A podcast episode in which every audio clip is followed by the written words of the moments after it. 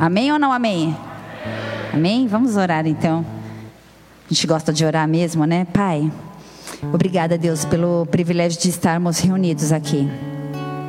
Obrigada, Deus, como estamos felizes com o retorno desses cultos presenciais, Pai. Obrigada, Deus, porque a tua glória, a tua presença é manifesta, Deus. Obrigada, Senhor, porque esta é a tua casa e o Senhor tem propósitos estabelecidos para que haja nessa noite restauração, libertação, cura, renovo, coisas que nós sabemos e coisas também que nós não sabemos está debaixo do teu senhorio, debaixo do teu controle, debaixo das tuas grandes mãos. Por isso nós nos submetemos, Pai, ao Senhor. Nós nos submetemos, nos sujeitamos a quem tu és. Nós queremos declarar, Deus, que tudo que nós queremos é ouvir a tua voz, tudo que nós queremos é sermos direcionados e conduzidos ao centro da tua vontade. Por isso tem liberdade nessa noite. Me esvazio de mim mesmo, me usa para a tua glória. Eu declaro que é, o Senhor preside esse culto. O Senhor reina neste lugar, Pai. Fala comigo, fala com cada um de nós. Nós estamos aqui porque precisamos ouvir a tua voz. Nós queremos ser direcionados por ti. Nós estamos cansados de tomarmos direções pautadas nas nossas vontades, nas nossas ambições ou nos nossos anseios frustrados. Nós queremos ser conduzidos pelos, pela sua voz ao centro da tua vontade. Por isso, dá ordem aos seus anjos acerca deste lugar, acerca das nossas vidas, quantos forem necessários, para que nós possamos fluir. Que haja um fluir nessa noite. Eu oro na autoridade do nome de Jesus. Se você crê, diga amém. E amém. Glória a Deus. Olha que legal, família do Guarujá. Olha, Dani, que saudade, gente. Quanta gente que eu tava morrendo. Olha que delícia ver vocês aqui. De, olha, Gabi, a Gabi ali de rosa. É, que linda. Glória a Deus, família. Já vi a Damares ali. Quanta Dani.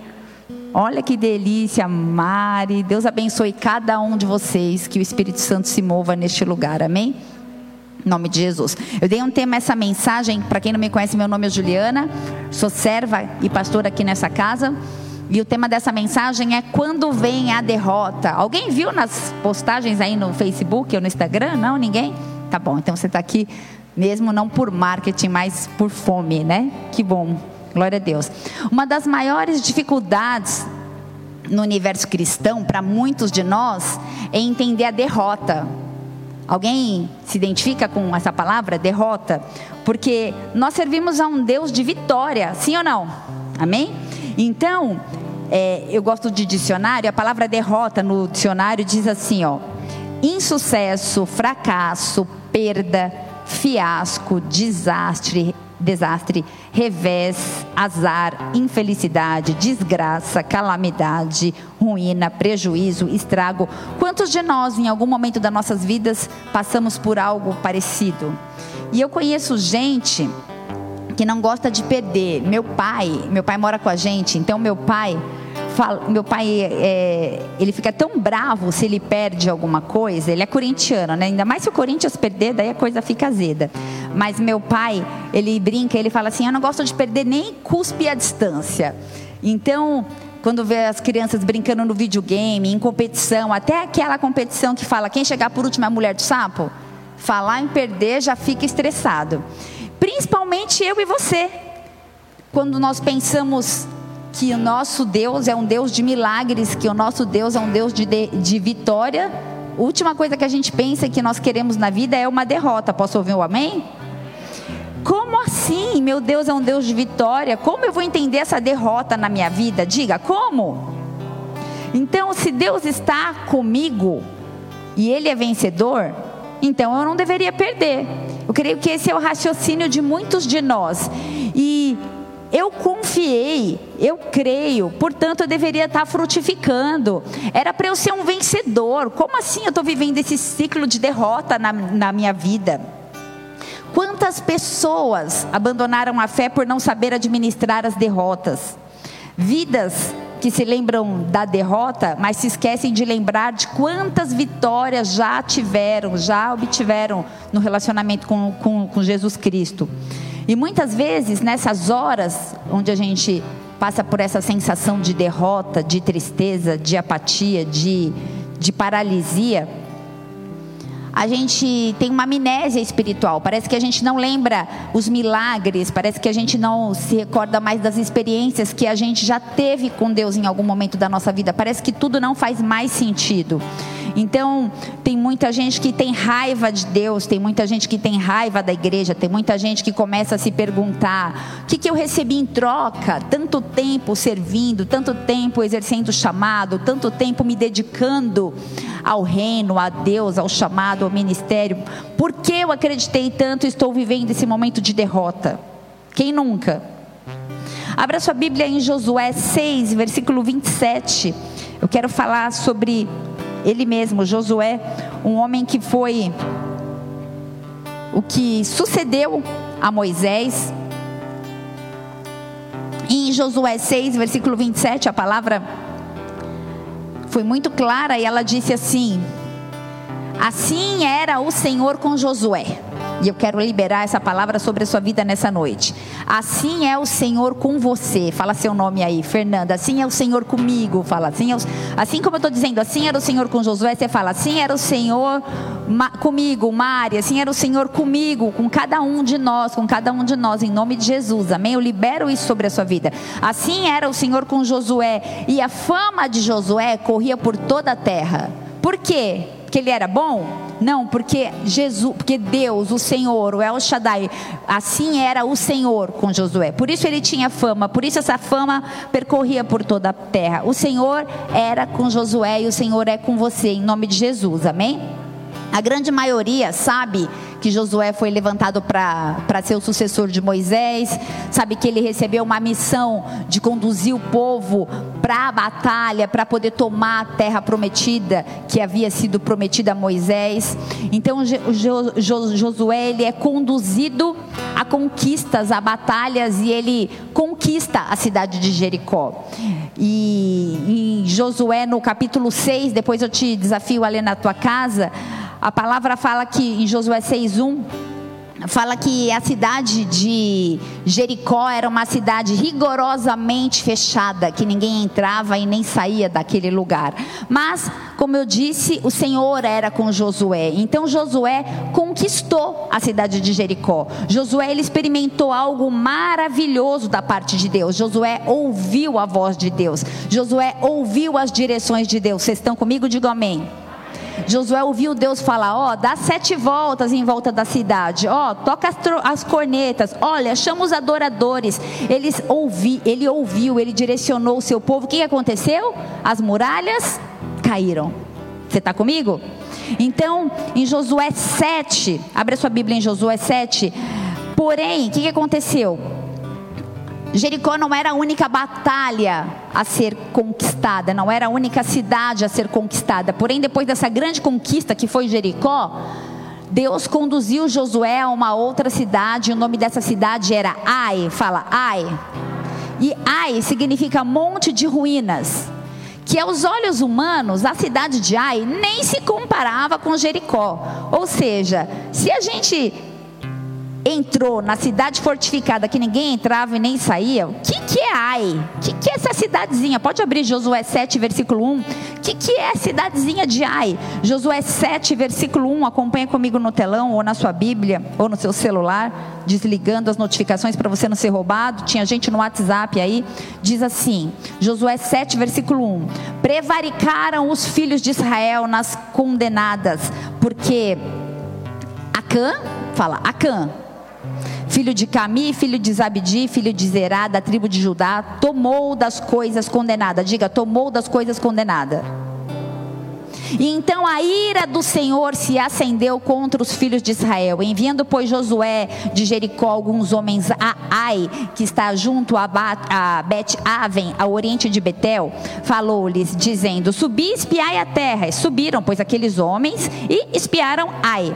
E voltaram a Josué e disseram: Não suba todo povo, suba só dois ou três mil para ferir Ai. Não vamos se cansar, porque o povo ali é pequeno, são poucos os inimigos. Então subiram lá do povo uns três mil homens, os quais fugiram diante dos homens de Ai. Os homens de Ai feriram 36 e os outros perseguiram, desde a porta até as pedreiras, e derrotaram na descida o povo de Josué e o coração do povo se derreteu e se tornou como água. Sabe o que aconteceu com eles?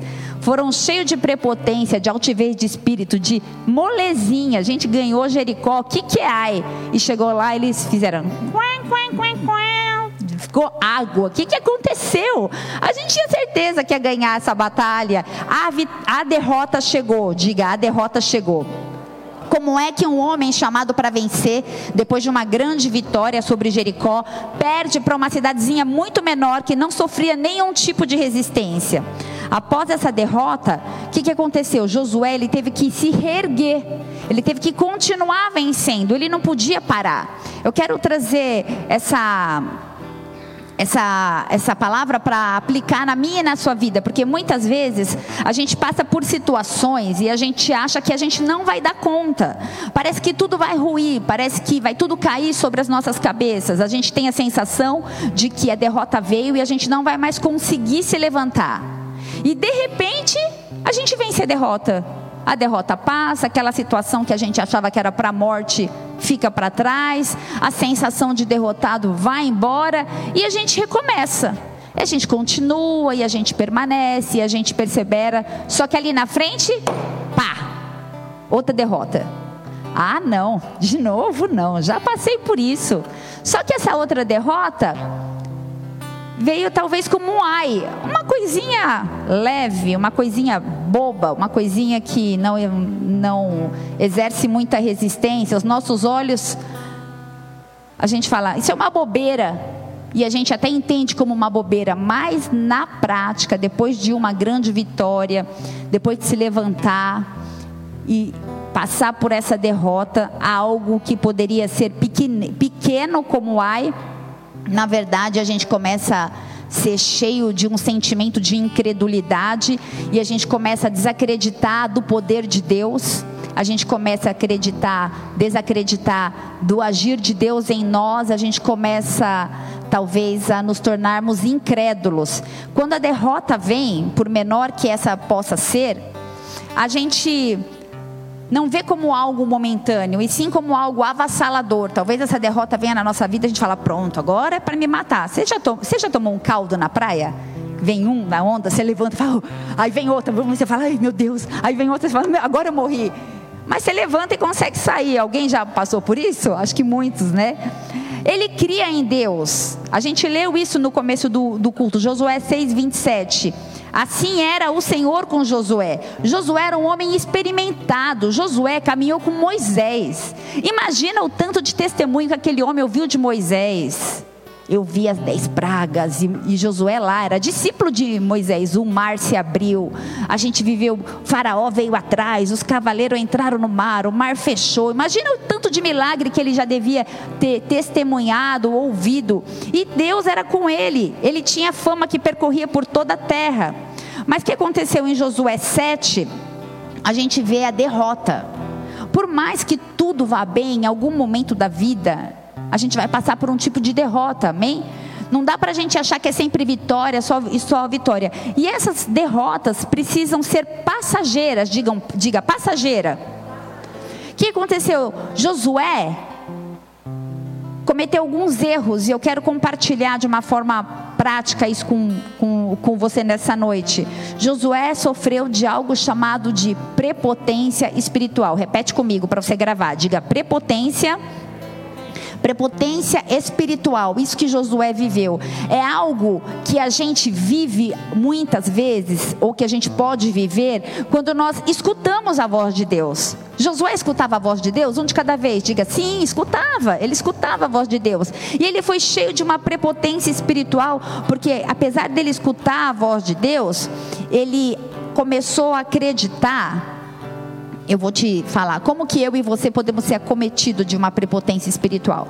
Quando a gente escuta sim a voz de Deus, mas quando a gente começa a acreditar, quando a gente começa a crer com base na palavra rema e não examinamos o tempo logos. Eu vou explicar isso para você. O que, que é palavra rema? Rema é quando Deus permite que a gente tenha acesso aos pensamentos dele. Rema é quando Deus nos direciona algo que deve ser feito diante de uma situação. Rema é palavra revelada. Rema é quando a gente recebe algo, a gente fala, eu sei que foi Deus que falou comigo. Você está aí? Amém? E o significado básico é palavra, palavra, rema é palavra. E com mais profundidade, a gente pode ver que é palavra dita pelo Senhor. Existe uma diferença entre a palavra e a palavra dita pelo Senhor. Quando a gente lê o Novo Testamento, só um parênteses, a gente entra em um momento em que Pedro, ele andou sobre as águas. Isso está lá em Mateus 14, 28, 29, você não precisa abrir. Mas Pedro só andou sobre as águas pelo fato dele ter escutado a palavra rema. O próprio Jesus falou para ele: vem. Era uma palavra revelada, vem. Quando Jesus, quando Deus, quando você tiver uma revelação de uma palavra rema da parte de, você, da parte de Deus e o Senhor te falar, vem, você pode ir, você vai andar pelas águas. Então, muitos de nós queremos ouvir a palavra revelada, muitos de nós queremos ouvir a direção, o direcionamento. A gente quer saber, vou ou fico? O que, que, eu faço? E muitos de nós, muitas vezes, por, em meio à dor, em meio à derrota, em meio a uma frustração, ou talvez em meio a um medo, uma angústia, uma pandemia, uma bancarrota, um desemprego, ou tantas, uma traição, sei lá, o que pode ser chamado de derrota para você, o que, que a gente quer? Respostas da parte de Deus. A gente quer saber por onde eu vou agora. Estou me sentindo derrotado, estou morrendo. A gente quer ouvir a palavra rema, a palavra revelada de Deus. E esse é o problema, entre aspas, me entenda bem. A gente começa a gastar a nossa vida, a gente começa a gastar os nossos pensamentos, as nossas forças, os nossos esforços atrás de profecia.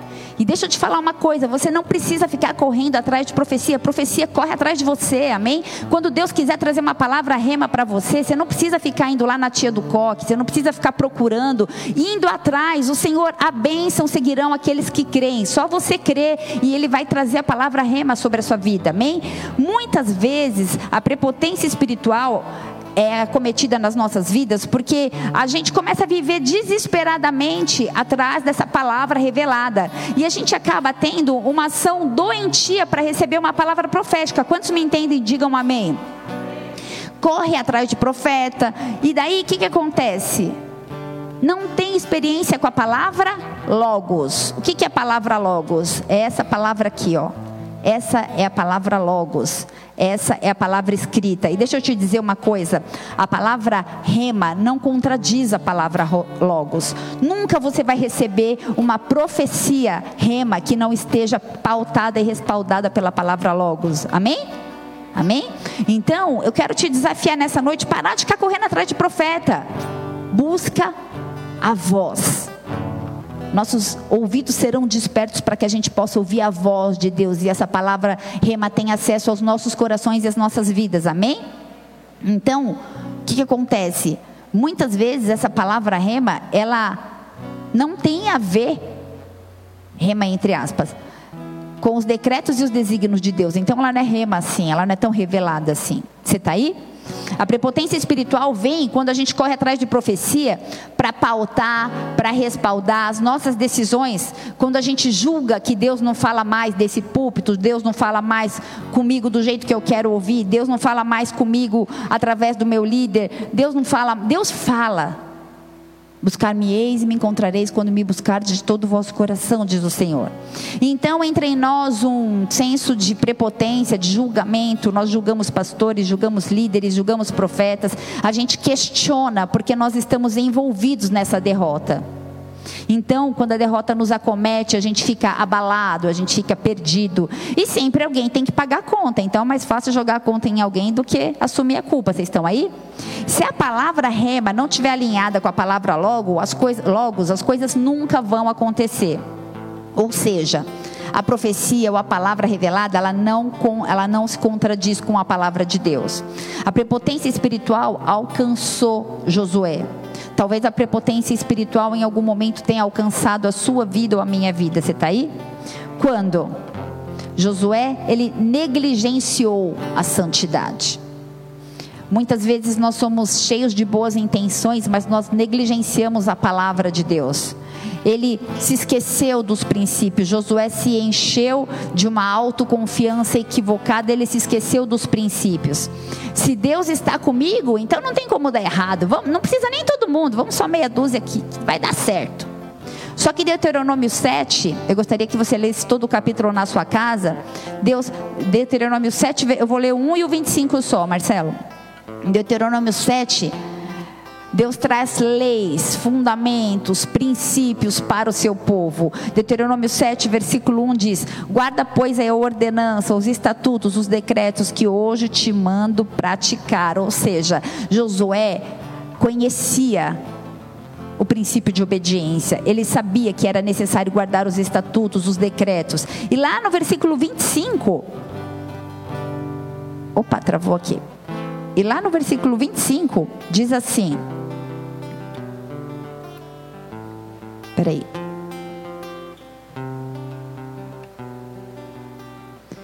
Opa.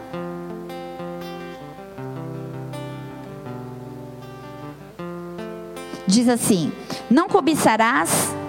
Eram, eram os mandamentos, eram os decretos, eram os estatutos, os quais Josué tinha conhecimento. E ele diz: Não cobiçarás prata, ouro, e nem tomarás para ti para que não se transforme em tropeço, porque é abominação ao Senhor. Ou seja, ele estava falando, qual foi a primeira passagem que eu li em Josué? Falando que Acã, eu pedi para você repetir esse nome, Acã, o que aconteceu? Ele resolveu pegar os despojos de Jericó.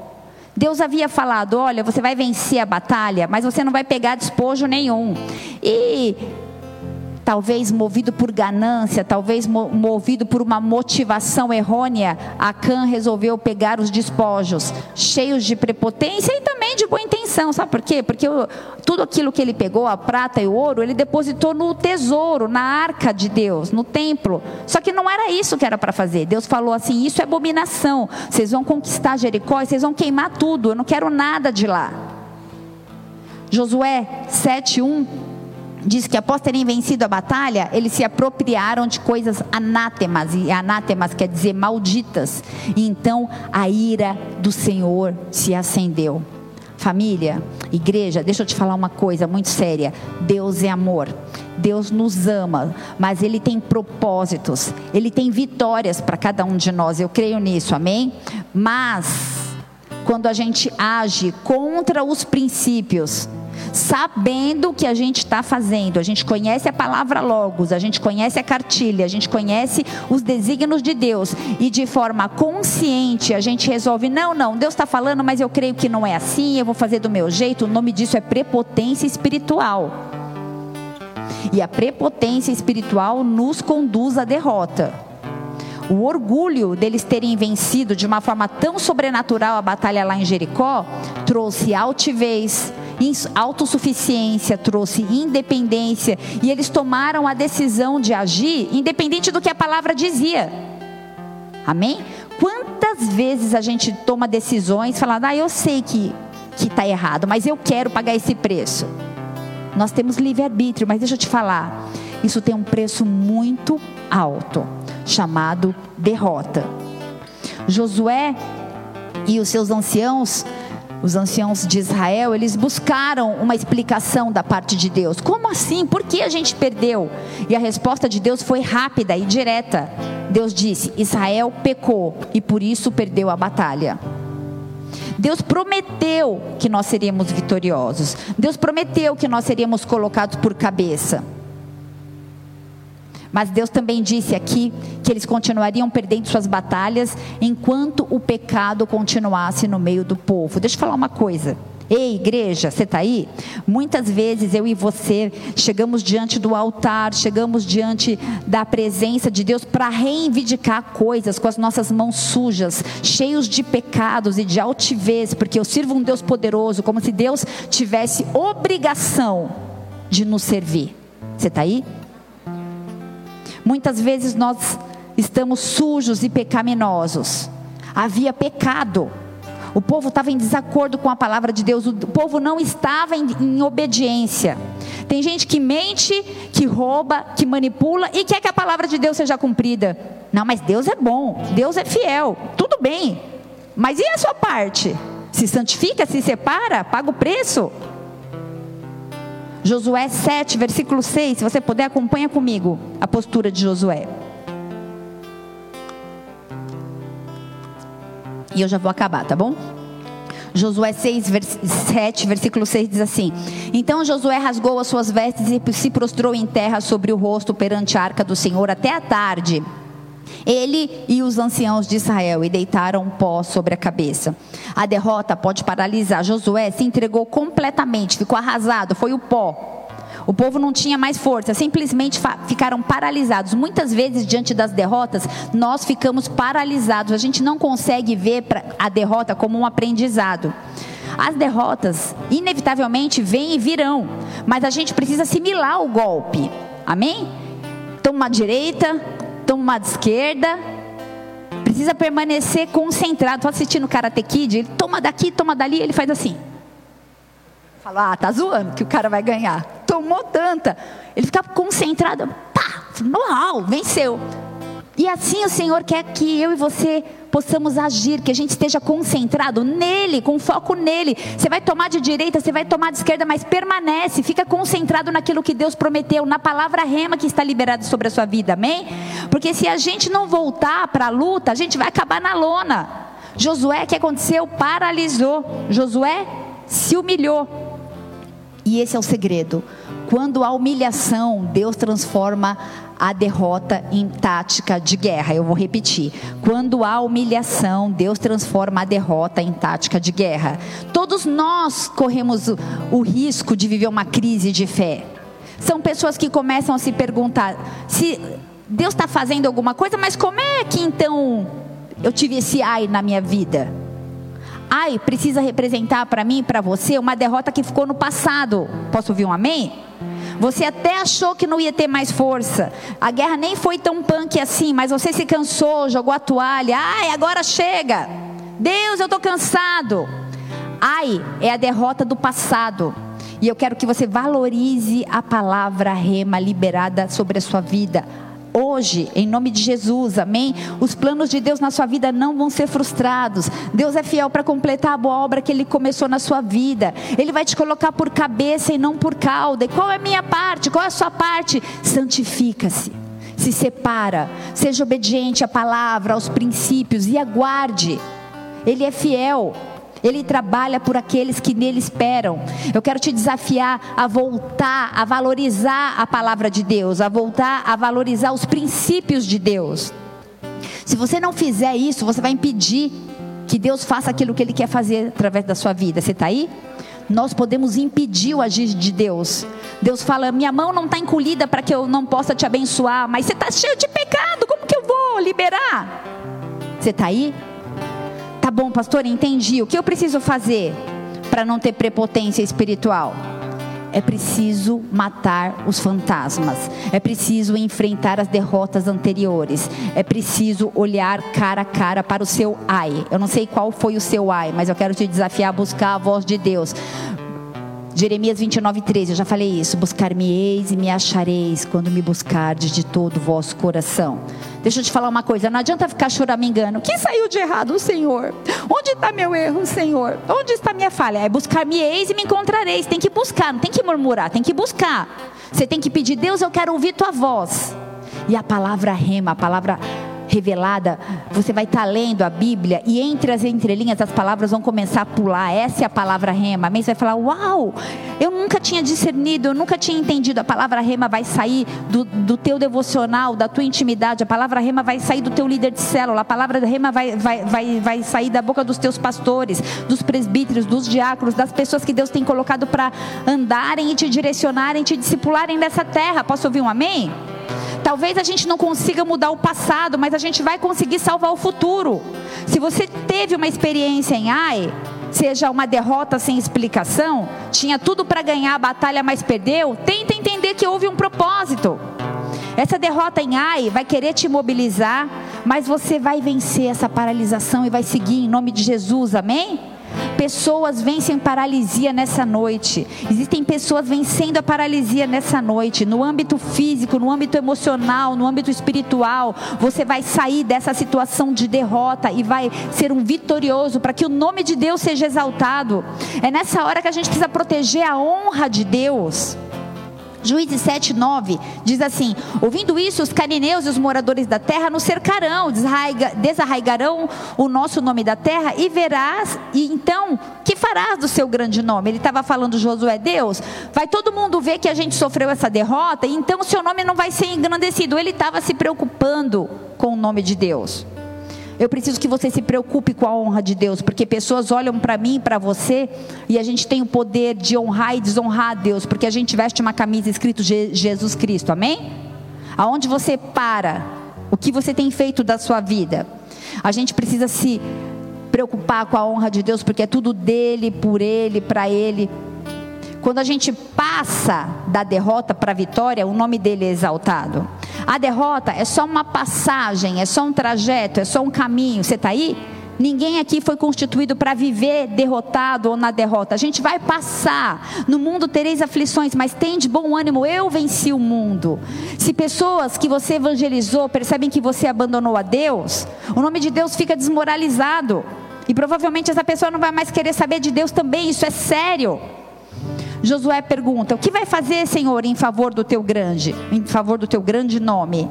E no versículo 10 de Josué 7, o Senhor fala assim: Levanta-te. Sai dessa derrota, irmão. Eu creio que é isso, contemporane, contemporaneizando.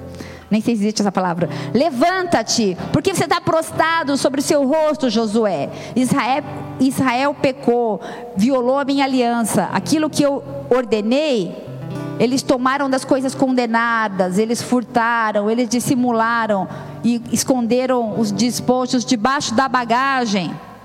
Deus revelou a razão da derrota. O povo estava em pecado, o povo estava em desobediência. E a consequência do pecado é a derrota. Mas eu quero te dizer nessa noite: levanta-te. Talvez as coisas não estejam acontecendo na sua vida porque existem pecados em oculto. E eu quero te dizer nessa noite: levanta-te levanta-te. Prepotência espiritual conduz à derrota. Nós nos sujeitamos e nos submetemos ao senhorio dele. Não é por mim ou por você, é tudo por causa dele. Enquanto houver pecado oculto, não vai haver vitória diante de Deus. Para encerrar, Josué 7, versículo 12 diz assim: Pelo que os filhos de Israel não puderam resistir aos inimigos, viraram as costas, porquanto Israel se fizera condenado. Já não serei convosco, se não eliminardes do vosso meio a coisa roubada. Ou seja, Deus manda tirar do nosso meio tudo aquilo que é pecado, sujo. E dispõe-te e santifica o povo, e disse: Santificai-vos para amanhã, porque assim diz o Senhor Deus de Israel: As coisas condenadas estão em vosso meio. E os inimigos, vocês não vão poder resistir enquanto não eliminarem. Ele repetiu várias vezes a mesma coisa: as coisas condenadas. Eu não estou aqui para trazer nenhum tipo de acusação ou de julgo, sabe por quê? Porque quem convence do pecado, da justiça e do juízo é o Espírito Santo. E ele está nesse lugar e ele fala individualmente com cada um de nós: Ei, para de ficar prostrado, se levanta nessa noite. Ele te levanta, sai dessa condição e se levante. Se Josué e o povo de Israel não tivessem se arrependido, não ia ter história do povo de Israel para a gente ouvir. Você está aí? Arrependimento é a chave. A sua decisão nessa noite para não ser acometido de, de prepotência espiritual é arrependa-te. Veja onde você caiu, se levante e continua. É imprescindível arrependimento para que a gente possa viver o Evangelho, para que a gente possa viver os capítulos do reino. E sabe o que aconteceu no capítulo 8 de Josué? Vitória. A derrota foi só um caminho. Após o arrependimento, a prepotência caiu por terra. E então a vitória veio. Baixe a sua cabeça e feche seus olhos. Eu quero orar por você. Sabe, igreja, Israel poderia ter sido aniquilado, mas não foi. Engraçado que, por causa de uma pessoa, Acã, uma pessoa cobiçou, uma pessoa desobedeceu, uma pessoa infligiu, muitos pereceram. Acã tinha uma promessa, tinha uma palavra rema sobre a vida dele. Ele era um homem da tribo de Judá.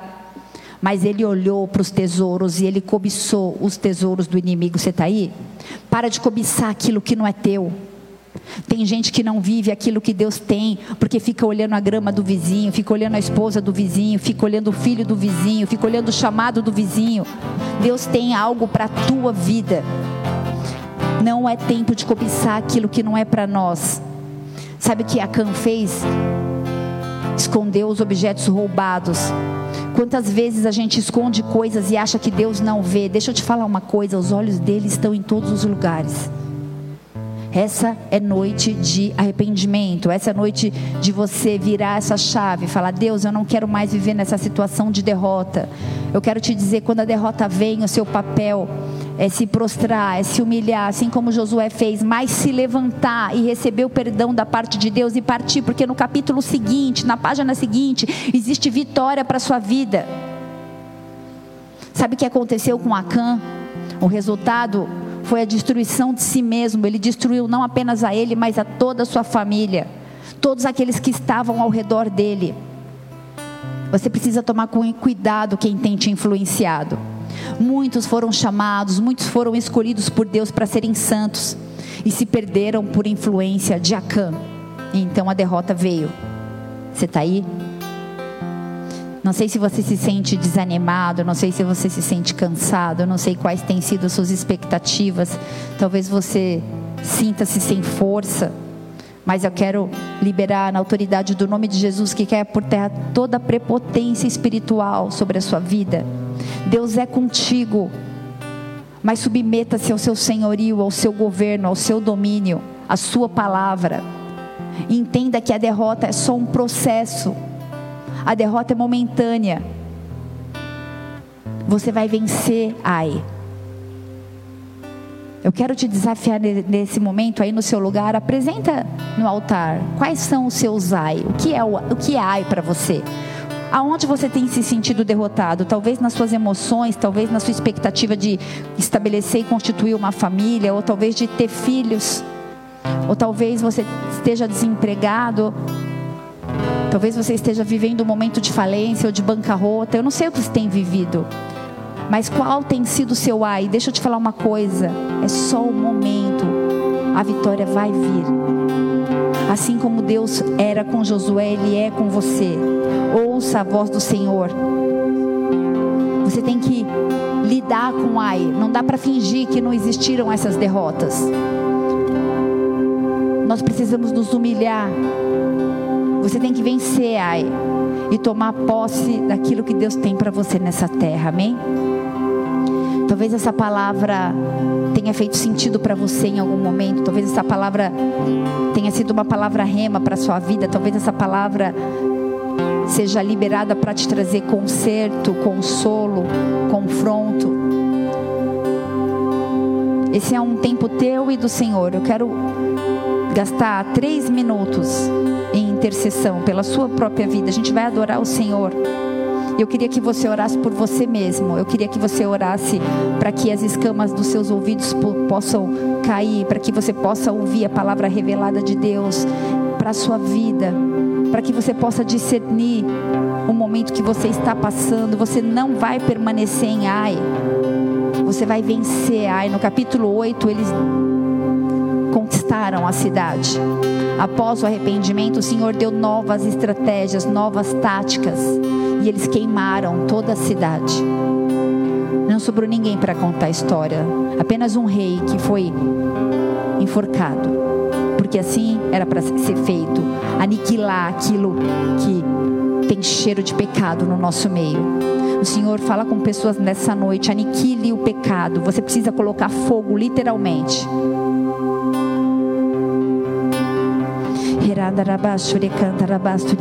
Espírito Santo de Deus, enquanto nós adorarmos Espírito Santo de Deus, tem liberdade para falar aos nossos corações, fala com os teus filhos, fala com as tuas filhas, traz a memória o que precisa ser liberado, o que precisa ser dito, o que precisa ser verbalizado. Você pode ficar sentado, se você quiser, fique de pé. Você está na casa do seu pai, mas não fique apático, não permaneça derrotado. O Senhor diz: levanta-te, levanta-te, levanta-te, porque o Senhor tem coisas grandes e novas para você. Aleluia. Adore o Senhor. Senhor, em nome de Jesus, sela cada homem, cada mulher, cada pessoa nessa noite que se apresentou diante do teu altar. Arranca toda a raiz de pecado, fortalece, Senhor, os seus joelhos vacilantes, Pai. Conecta as suas mentes, os seus pensamentos, os seus propósitos, os seus desígnios, toda a estratégia de Satanás para aprisionar na derrota, para trazer desânimo, prostração, vontade de desistir e até vontade de morrer. Eu declaro anulado pelo poder que há no nome de Jesus. Eu declaro uma palavra rema de vida e abundância sobre a sua vida em nome de Jesus. Eu declaro discernimento espiritual sobre a sua vida para você ouvir as vozes e identificar a voz do inimigo, a voz da alma e a voz do Senhor. Eu declaro na autoridade que há no nome de Cristo Jesus discernimento para ouvir a voz de Deus e obedecer. E obedecer. A palavra de Deus jamais ela vai se contradizer da, da palavra dele. O Senhor restaura pessoas que estavam em desconfiança. Frutifique onde o Senhor te plantou. O Senhor te planta com raízes profundas e nenhum vento abala, nenhum vento abala. E haverá frutos de abundância para a glória dele. As derrotas serão passageiras e as vitórias vão. Eu não quero ministrar nenhum tipo de culto triunfalista, mas eu quero dizer que as derrotas podem passar pelas nossas vidas, mas existem promessas de vitória. Deus tem vitória para mim para você. Deus tem vitória para você. É a crise vai passar, a depressão vai passar, o medo vai passar. A situação financeira difícil vai passar. Por isso, deixe de ficar prostrado e se levante. Eu repreendo na autoridade do nome de Cristo Jesus toda sorte de vício, toda fornicação, todo pecado oculto.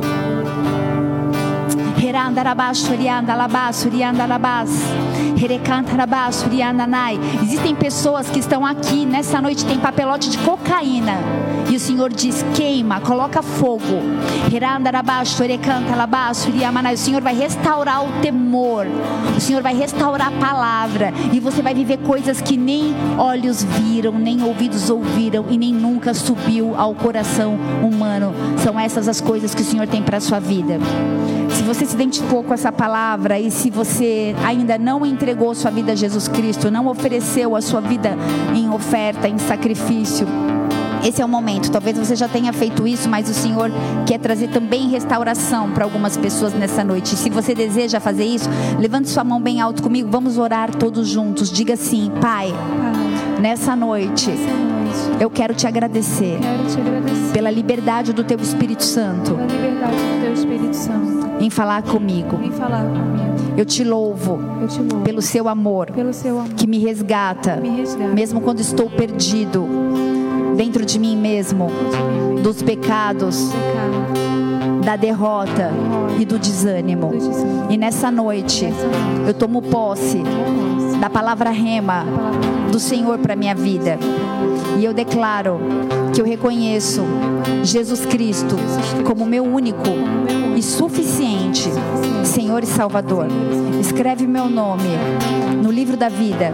Muda minha sorte, marca minha história e me leva para um novo tempo eu creio e tomo posse em nome de Jesus. Se você crê, dê uma salva de palmas bem forte, porque Ele vive, porque Ele reina, porque Ele é bom, porque Ele se importa com você, porque os planos dele a seu respeito não serão frustrados, porque Ele é fiel e Ele nos dá uma nova chance para recomeçar em nome de Jesus. Amém? Glória a Deus. Se você está nos assistindo pela internet, eu gostaria de te fazer um pedido. Se você entregou sua vida nessa noite a Jesus Cristo, manda um, uma, uma DM, manda um inbox, fala com a gente. Nós queremos servi-los, queremos recebê-los, queremos te apresentar as nossas células. Por isso, você faz parte dessa família, dessa casa. Seja bem-vindo. Essa é a sua nova família, em nome de Jesus. Amém? Que o Senhor nos conduza a esse novo tempo. Se você crê, verás a glória de Deus. Amém? Glória a Deus. Se existe alguém aqui que aceitou Jesus como Senhor e Salvador, cadê o pessoal do Boas-Vindas?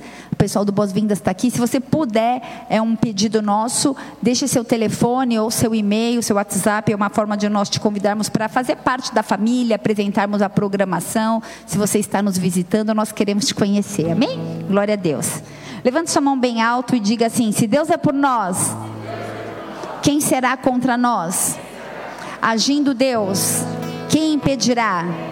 Ninguém, em nome de Jesus, oremos todos, Pai nosso que estais nos céus, santificado seja o teu nome, venha a nós.